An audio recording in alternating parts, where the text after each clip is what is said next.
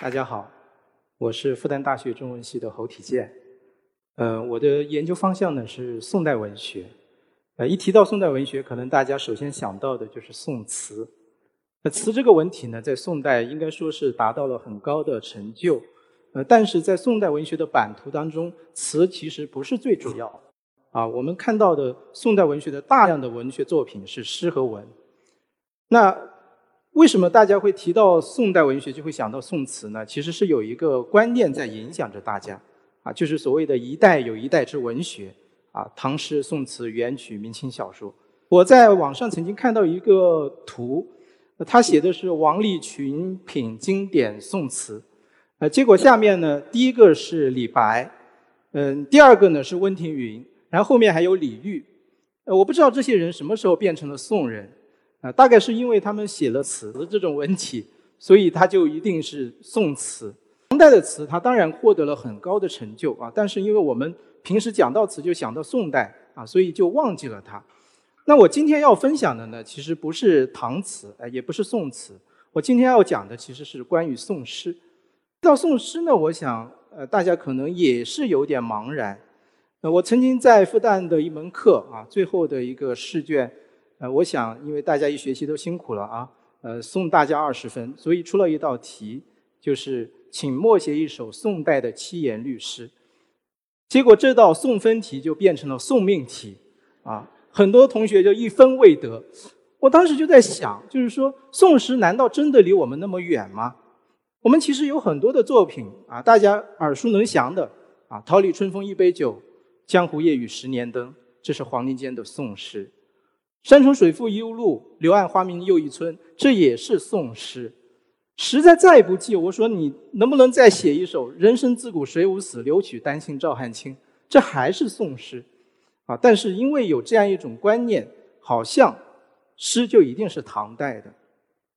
那么唐代的诗和宋代的诗呢？其实它确实有很多的不同。在我们的学术史上，有很多对于唐诗和宋诗不同的评论。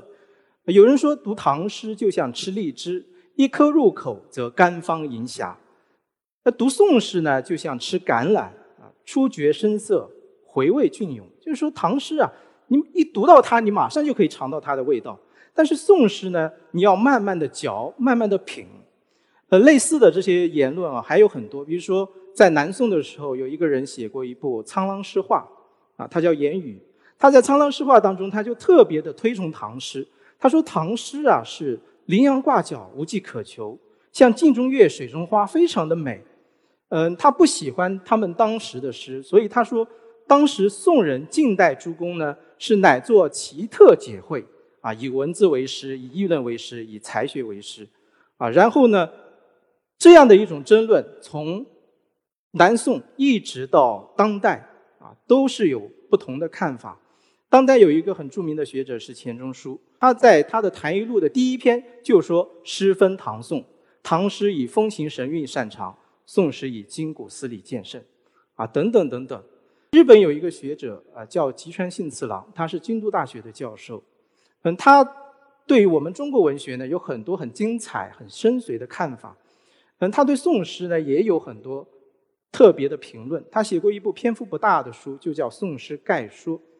在这部《宋诗概述》当中，他提出了宋诗的很多的特点啊，比如说，他说宋诗是扬弃了悲哀。所谓的扬弃悲哀，就是说他表现彻底的人生的绝望的作品非常少。大家去读苏轼啊，基本上读不到对人生的绝望。他还说唐诗喜欢写夕阳啊，这是一个短暂的最高潮的那个片段啊，唐诗喜欢表现这个，而宋诗呢喜欢写下雨。因为下雨，它是一个持续的过程，啊，需要你慢慢去品，啊，这些我都不展开讲。那川信次郎在《宋诗概说》当中呢，他还提出了宋诗的一个特色，就是和日常密切关联。宋诗喜欢反映日常。我们在平时读诗的时候，我们会发现，诗人好像和我们不太一样啊，他们都所表现出来的东西，并不是我们每个人都有的东西。但是从常理上，我们去推断。诗人一定是和我们一样的，二十四个小时，他一定是吃喝拉撒占据了最主要的时间。但是诗好像不去表现他。说大家看李白，李白好像整天是在喝酒看月亮，啊，然后看孟浩然、王维，他们好像整天是在游山玩水。这些诗人当然是经过了过滤的诗人，诗人的绝大部分时间肯定和我们一样，但是他们不表现。但是到了宋诗就不一样了，宋诗呢，它不但表现吃喝，它还表现拉撒。我们看这个一个诗人叫梅尧臣，他被看作是宋诗的开山祖师，他就写上厕所。这在唐人看来完全没有办法写到诗里面的东西，他写的津津有味。他有一首诗叫《八月九日早晨》啊，就写的很具体啊。诚信如厕，然后去上厕所，然后看到一个景象是有鸭啄蛆，有一只鸟在啄啄蛆。那我们现在觉得有点恶心的东西啊。然后他写的非常有意思，他说：“飞物先日出，谁知彼雌雄？太阳还没出来，也不知道那只黑鸟是公的还是母的。然后其无腐鼠时来啄会厕虫，啊，大概是他没有死老鼠吃了，所以他来这里吃蛆。”然后饱腹上高树，拔刺造西风，啊，吉凶非与闻，臭恶在耳宫，啊，巴拉巴拉，他说了一通，就是这样的一种日常，我们觉得没有诗意的东西，在宋人这里，他开始写入到诗，而且他把这样的一种日常开始赋予诗意，他有他的议论，他有他的看法。梅尧臣这个诗人呢，非常的有意思，他除了写这个有鸭啄蛆这样的诗之外，他还写过。打喷嚏、闹肚子，啊，还有一次他身上很痒，他觉得是那个狮子啊，就是生了狮子咬了他，然后他去捉狮子，结果狮子没捉到，他捉到一只跳蚤，然后他也写一首诗，就叫闷狮得枣。宋人对于日常的这样一种书写，从梅尧臣开始越来越多，而且呢越写越可爱。这是一只苍蝇啊，我想大家都不太喜欢它，但是有一个诗人写过一首写苍蝇的诗，写得非常可爱。啊，就是杨万里，我想这个诗人大家都不陌生。他在一天早上看到一一个苍蝇在那儿晒太阳，然后他就写了这一首《洞迎》：隔窗偶见复轩影，复轩就是晒太阳。双脚软缩弄小情啊，那个苍蝇它在不停地摩挲它的脚，然后他说：“日影欲以先会得，忽然飞落别窗深。”因为那个太阳，它要晒太阳嘛，太阳影子在移动，然后等到太阳还没有照到它的时候，它就开始飞走了。杨万里在他的这样的诗的影响当中呢，其实是到了日本的。日本有一个俳句诗人叫小林一茶，嗯，在他的诗歌当中，曾经写过二十几首关于苍蝇的作品。你看他写的这一首，他说不要打呢，苍蝇搓他的手，搓他的脚呢。这个作品。很明显的是受到了杨万里的影响。近代的很著名的作家周作人在他的作品当中啊，多次的啊提到了小林一茶的这个苍蝇。宋人这样去写日常，写我们不太关注的平时的这些东西，他其实是把日常提炼出来，超越现实，然后把它作为一个审美的对象的。最近呢，有一个研究啊，就是也是关于宋人的日常，就是照镜子、揽镜诗。那么镜子这个意象呢，嗯，在《楚辞》在《诗经》当中其实都已经有了，但是相当长一段时间，人们只是在咏镜啊，只是把这个镜子它长什么样啊，它的颜色啊，它的形制啊啊来写到诗里面去。但是到了南朝的时候呢，人们开始把照镜这个行为作为一个。诗的题材，南朝诗坛，我所谓的南朝就是宋齐梁陈了，有一个诗人就是梁代的何逊啊，他就写过照镜。当时的诗坛呢，呃，其实是非常流行的一种诗体，就叫宫体诗。闻一多先生曾经写过一篇文章，就叫《宫体诗的自述》。什么叫宫体诗呢？就是描写后宫的这些女子的生活呀、形态呀各个方面的诗。闻一多在他那篇宫体诗的自述里面，他觉得宫体诗是有罪的，所以他要赎罪。闻一多说，那些宫体诗的诗人啊，个个眼角流出淫荡，个个心中怀着鬼胎啊，就是因为他过于的集中去描写肉欲的东西。逊的这首照镜诗呢，他虽然没有那个堕落的肉欲哈，但是他的整个的关注点。也确实是在女子的形象上，他这样写：“他说，珠帘淡初卷，其际晨未知。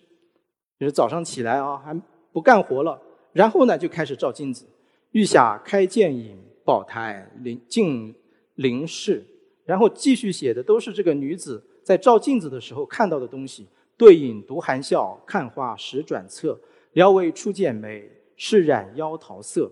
宝钗如可见，金殿未相逼。荡子行为贵，提妆作沾衣。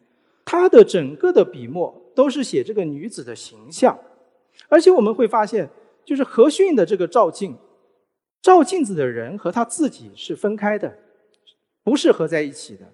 啊，照镜的人是女子，啊，何逊是男子，对吧？啊，这个其实是整个齐梁时期宫体诗的一种很明显的特征啊，也是可以称为是代言体啊，不是写他自己。那么这个诗歌到了初唐的时候呢，诗人他自我的意识开始觉醒啊，然后他们就开始逃逃离这个宫体诗，跳出宫体诗的笼罩，然后来书写自我。我们的揽镜诗呢，它的主角就开始从女性变成了男子。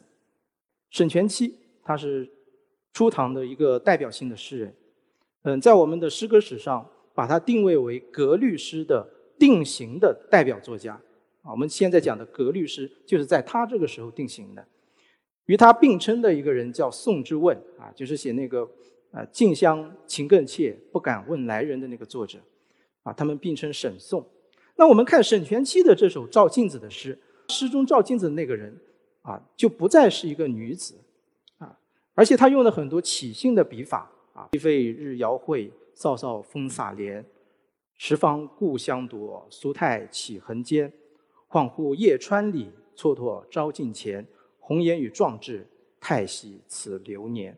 在这照镜子的时候，他看到自己容貌的变化，然后想到自己的理想未实现，啊，这个形象已经不再是一个女子的形象了。啊，如果大家觉得这个还不太明显的话，我们再看一首啊。就是张九龄的作品。张九龄呢，他是初唐往盛唐，就是过渡的时候的一个很重要的诗人。啊，大家熟悉的孟浩然曾经多次向他求官。啊，他其实是官至宰相的。啊，也可以说是当时文坛的一个领袖。张九龄写的这首诗，我们可以看到，他其实已经完全写自己了。啊，照镜见白发，素系青云志，蹉跎白发年。谁知明镜里。形影自相连，这个人明显是他自己了，对吧？啊，从女性已经完成了到男性的转变，然后是从别人完成到自我的转变。当然，我们读的这些照镜子的诗，我们会发现，其实他们和日常其实还关系不太大。我们在他们的诗当中没有看到一个日常的诗人，一个日常的诗人在揽镜当中出现，其实是要到中唐。大家平时读诗都喜欢读盛唐诗，读王维啊，读孟浩然啊，读李白啊。啊，喜欢读盛唐的作品，但是其实呢，盛唐在很多人看来，其实他们的趣味是比较相似的，或者说趣味比较趋同。啊，但是中唐就不一样。经过安史之乱之后，整个世人的心态发生了很大的变化。原来那种积极的、浪漫的、向上的这样一种心态，完全的滑向了世俗。那么到了中唐之后呢？中唐的诗人就非常的喜欢表现日常了，啊，他们的风格也很不相同。比如说韩愈，韩愈的诗歌风格是非常奇怪的一种风格，而同时的白居易呢，他的诗歌风格却非常的浅切啊，大家熟悉的老妪能解。那我们看韩愈，他写日常啊，他有一次他的牙齿开始落了，啊，掉了牙齿，这是一个病痛啊，然后他也写成诗，去年落一牙。今年落一齿，俄然落六七，落是殊未已。余存皆动摇，尽落应时止。溢出落一时，但念或可耻。及至落二三，始又衰寂死。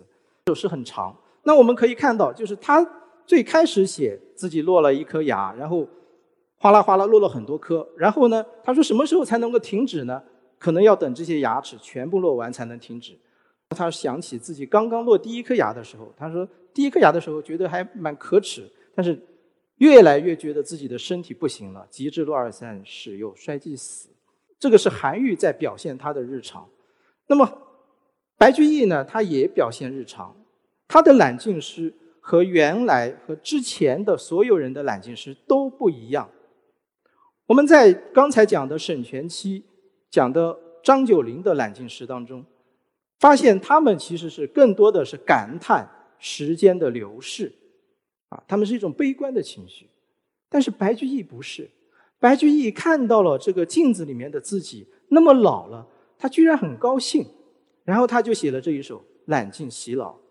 白居易的诗非常容易懂，我读下去大家可能就明白了。今朝揽明镜，须鬓尽成丝。行年六十四，安得不衰累？亲属惜我老，相顾行叹姿。而我独微笑，此意何人知？笑罢人命久，眼镜裂白滋。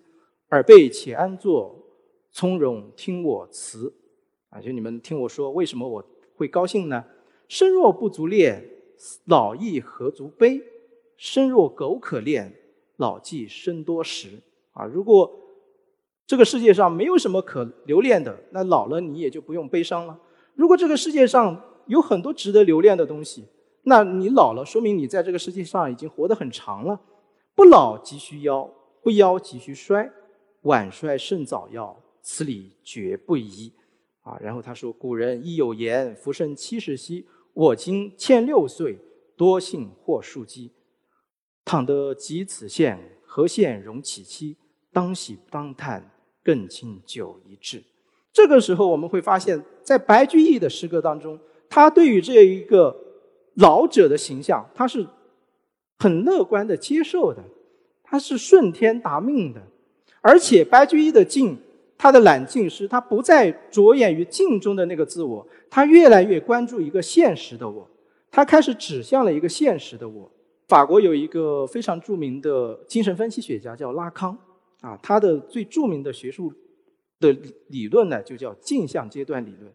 他提出来就是说，人他要认识自我，是在一个很年轻、很小的时候，幼儿的时候，他照镜子的时候，慢慢的开始认识自我的，而且他是通过几次的误认来确认自我。啊，第一次他照镜子，看到镜子里面那个形象。他以为是别人，啊，这是一次误认，然后他慢慢的又发现镜子里面那个好像是我自己，啊，但是这个时候呢，他是把镜子里面的这个镜子的形象和自我完全的等同起来的，啊，所以他是两次误认，经过这几次误认，然后他才慢慢的确立了自我的意识。那么在宋人的很多揽镜的诗歌作品当中，啊，他是。有很多的自己的形象，也是这样慢慢的，哎，通过一种误认来确认现实我的一种地位。有一个诗人叫宋祥，啊，这个人可能大家比较陌生，嗯，他有一个弟弟叫宋祁，大家可能听说过，就是那个写《红杏枝头春意闹》的那个，啊，那个诗人。宋祥和宋祁呢，他们两个人的社会地位都很高，官当的都很大，啊，然后呢。呃，文学创作也非常的丰厚。那么宋祥写这一首诗的时候啊，你就看啊，他是在有不同的自我进行对话的。因揽镜照见衰年，壮貌有感。复见清晨念老余，只看秋鹤变玄居。暗为阔落平移眼，坐况苍华不满书。立寿转残归纽印。土高空腹鹤头雏，人生出处真难绝。羡煞闲在汉二书。大家首先看到这一句“坐况苍华不满书”，这个呢，其实是镜子里面的那个我，或者说是一个肉体的我，一个生物学意义上的我啊，是一个老者的形象啊，一个老头。第二句呢？利寿转残归纽印，啊，这一句呢，其实是一个现实的我，或者说是一个社会性的我。利寿呢，就是那个绿色的官服啊，那表示官职很高了。归纽印呢，也是一个表示官位的一个很很重要的一个印印章。那么这一句，它是一个现实的我，啊，在很多的作品当中，其实一般只有镜中我和现实我。啊，但是宋祥这一首作品还有一个形象，就是最后这一句，叫“羡煞闲在汉二叔”。这个汉二叔呢是汉代的两个人啊，一个叫叔寿，一个叫叔广啊，他们是叔叔和侄子的关系啊。这两个人呢，官位做得很高，但是他们做了一个很重要的决定，就是在做的官位很高的时候，开始归田啊，退休。所以宋祥在最后一句所要表现的就是说，我是不是也可以做到像叔寿、叔广那样啊，在做到高高高官的时候，我可以啊卸甲归田呢？所以这个我呢，是一个理想我。宋祥的整个诗歌当中，它是三个我。在不停的斗争的，啊，它有很多的冲突，从而形成了这首诗的张力，啊，那么这样的形象就是很多自我的形象在诗歌当中来表现，啊，其实在我梳理我们的历史上的这个揽镜诗的时候，我是有一个发现，就是很多的作品都如此，而且是越老的人越喜欢写揽镜诗，啊，不像我们现在想的是年轻人喜欢照镜子，但是。揽镜诗的作者都是年龄越来越大的人，比如说白居易，他是大概六十岁以后啊写揽镜诗写的最多，啊，像陆游啊也是六十岁之后开始写，另一个是刘克庄，他是七七十岁的时候才开始写，在刘克庄和陆游的诗歌当中啊那样的几个形象，自我的形象啊也是非常的丰富的，这个是陆游。啊，我不知道大家对陆游有多少了解啊？可能大家最熟悉的是陆游的啊和唐婉的爱情故事。那么陆游这个人呢，他其实是非常的奇特的一个人啊。他写诗写的很多啊，大家都知道他写了一万首诗啊。除了这个历史上的这个皇帝乾隆皇帝之外啊，没有人写诗写的比他多了。他写诗的这个为什么能写那么多呢？他就是他写诗的习惯叫一日刻一诗。啊，每天都写一首啊，就像我们发朋友圈一样，每天都发一个，然后他积累出来就很多。而且这个人呢，因为他的诗意多啊，我们就看到他的形象非常的丰富。他有时候觉得自己是一个武将啊，去年射虎南山秋，夜归积雪满貂裘；有时候呢，又觉得自己应该是一个诗人，此生何事诗人味，细雨骑驴入剑门。在他的诗歌当中，我们还可以读到很多矛盾的地方。他有时候觉得自己很强壮，有时候觉得自己很弱小，有时候觉得自己很富有，有时候觉得自己很贫穷，各种矛盾在他的诗歌当中都呈现出来。我们看他的这个对镜诗，他的这个照镜子的诗也是如此，啊，他有几个不同的形象。首先，他看到镜子里面的自己是镜中衰眼失福玉，绿鬓已作双蓬枯。两肩耸耸似山字，叶障更有蛮童服。啊，镜子里面的那个老头啊，已经衰，已经已经衰病的不行了啊！这个头发也乱糟糟了，这个体态也是老态龙钟了。然后呢，他看到这个老头之后呢，他不认得是自己。他说：“自今何以至此老？急于修静问起居。”啊，他想去问一下。然后徐徐熟视乃大笑，但记昔我望今吾。他老记得自己年轻时候的那个样子，忘掉了自己已经衰老成这个样子了。所以他其实对自己目前的这个状态，他是很不满的。然后呢，他还有一个理想的我，他说：“今吾虽疲，颇颇神旺啊，我的精神还是非常好，而且呢，我还可以做很多的事情啊啊，非仙正可折减折减乎？”远游纵未从西复，醉眼犹能爱俱屈。他在他的这首诗当中，明显的是表现出了对自己的现这个生理我的一种不满啊。他希望自己还是那个理想中的我，还能够做一番事业的。陆游相似的那个人呢是刘克庄啊，但是刘克庄他的生存状态和陆游很相似，但是性格其实是不太一样的。为什么说他们生存状态很相似呢？当时呢，宋代呢有一个官职叫慈禄官啊，这个慈禄官非常的有意思，在宋代以前、唐代都没有啊，宋代以后、元明清也都没有，只有宋代有这个官职。它的大体的一个一个意思呢，就是给你一笔钱，你去提举这个公冠，然后你也不用干什么活，啊，对于有政治理想的人来说，当然是一次流放了，相当于啊。但是很多人其实他就是拿着这笔钱可以做自己的事情啊，比如说朱熹啊，朱熹拿着这笔钱他就去办书院去了啊。那么刘克庄和陆游呢啊，他们拿着这笔钱呢就住在自己老家啊，然后开始写诗。那刘克庄他也写镜子，写自己照镜子时候的状态，但是我们看他和陆游心态是完全不一样的。他的这三首《揽镜六言》三首呢，是在他七十岁的时候写的。他也看到了镜子里面的那个衰病不堪的自己，啊，但是他没有丝毫的啊这种厌弃的态度，他反倒显得非常的乐观。他说：“背与水牛求见，啊，这个背也弯了，发白冰蚕吐丝，啊，这个头发也已经全白了。貌丑似猴行者。”诗授予贺阿诗，个人的长相已经完全没有办法接受了啊！但是他没有表现出这样一种，呃，否定的情绪。他后面继续写，写天上应离已懒，雾中看花不争，就是他的视力也不行了啊！故我七十余老，建功三两分人。文解黯然不见，蝇头老已停批。忙左丘明作传，瞎张太祖公事。他用了一些典故和比喻，他都在写自己虽然老了，但是还可以有很多的追求啊。他用谁来鼓励自己呢？他说：“大家都知道，左丘明是瞎了的时候开始写《左传》的，啊，张继呢，他瞎了之后还能写诗，所以刘克庄看到镜子里面的那个自己，他丝毫不觉得厌弃。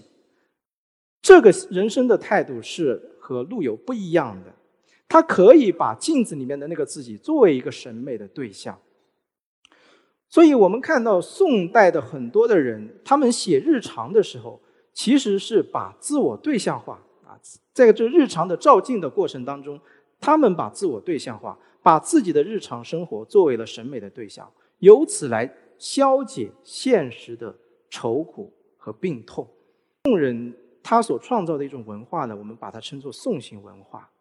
宋型文化与唐型文化是很不一样的文化，啊，唐型文化是一种外扩式的，啊，因为它疆域也很辽阔，它血统也很复杂。宋型文化呢，它地域非常小，然后它的民族非常纯净，就是汉族，所以它的文化是一种内敛式的文化，它的这种审美也因为这种文化的不同发生了改变，从原来崇尚的浓烈转向了平淡，在这种平淡当中，他们开始。对枯槁、对老丑、对衰病有了一种新的认识，这样的枯槁、老丑、衰病成为他们审美的对象。大家经常去怀念盛唐的那样一种气象，去怀念汉唐的那样一种疆域的辽阔。但是呢，其实我们当代人更多的文化性格是和宋人一致的。宋人所确立的那些审美的观念、文化的观念，其实是直直接的影响到我们现在的人。这个南晋诗呢，其实在当代也是有回响的。有一个诗人叫聂干弩，我不知道大家听说过没有啊？他写的是非常有特色，他是用古典诗的形式啊，装入现代人的语言。他呢，在一九六六年的时候啊，就是文化大革命初期。啊，因为写诗讽刺现实，然后就被关到监狱里面去了。等到文化大革命快结束的时候，就是一九七六年的时候，啊，他被放出来了。也就是说他在监狱里面坐了十年牢，啊，他当时的监狱在山西，然后他回到北京，然后他的妻子看到他之后呢，首先的第一件事情就是把他带到理发店去理发。他在监狱待了十年，从来没有照过镜子。到了理发店，他看到那面镜子里面的自己，他惊呆了，不人不鬼的样子，他完全没有办法接受。然后他内心有很多的痛苦，很多的倾诉，于是他就写了三首对镜诗。啊，我们这里看他一首啊，他说：“静态狂奴未一磨，仙人岛上借银娥。孙行者出火云洞，猪八戒过子母河。天上星辰曾暴击。”人间岁月已行魔，大风吹倒梧桐树，宝剑岂能讲什么？我们读这首诗呢，我们好像没有看出它有多痛苦啊。但是我稍微解释一下，可能大家就懂了。仙人岛上借银娥，这个仙人岛呢是我们很熟悉的一部小说啊，就是《聊斋志异》里面的一篇啊。然后这一篇里面呢有两句，就是“孙行者出火云洞，猪八戒过子母河”。聂干奴是直接把这两句诗放在了他的诗里面。他要写的是什么东西呢？大家如果看过《西游记》啊，可能对这两个情节都会有印象。所谓的火云洞，就是那个红孩儿的那个洞穴。孙悟空和红孩儿斗法的时候，孙悟空是数次被那个三昧真火烧啊，所以他是非常之痛苦的。《西游记》里面花了很多的笔墨写孙悟空如何被三昧真火烧，烧得如何的痛苦。那么猪八戒过子母河呢？大家也可能很熟悉啊，就是那个到女儿国，然后他在这个河边喝了一口水，然后就开始怀孕了。然后《西游记》里面呢，也是花了很多的笔墨去写猪八戒怀孕的那个过程如何之痛苦。所以聂干弩在这里用这两句诗，其实他是写自己非常之痛苦的，他的肉体、他的他的灵魂其实都是很痛楚的，但是他写的非常的轻松。最后还有一句呢，叫“大风吹倒梧桐树，宝剑岂能讲什么？”“大风吹倒梧桐树”呢，是一个一句俗语啊。这句俗语背后面呢，还有一句话：“大风吹倒梧桐树，自有旁人去评说。”就是树倒了之后，别人随便怎么说嘛啊。那他是想的是，经历了这样一次人生的苦难之后，他看到了镜中的那个自己。他无话可说，所以他说：“宝剑岂能讲什么？”这个镜子他讲不出来什么，讲不出来什么，又有很多想讲的东西，这是他非常沉痛的一种表达。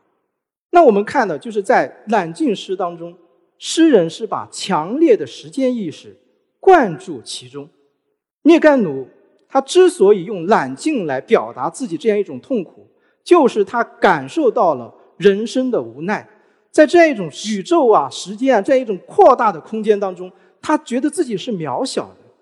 当这样一种渺小面对镜面的时候，他发现了自己，所以一个自我其实是开始觉醒了。当一个自我觉醒的时候，他所要表现的日常其实就已经转向了诗，而日常在这个时候也成为了诗人荡涤灵魂、安顿生命。重塑自我的一个宝贵的资源，这就是我今天跟大家分享的内容。谢谢大家。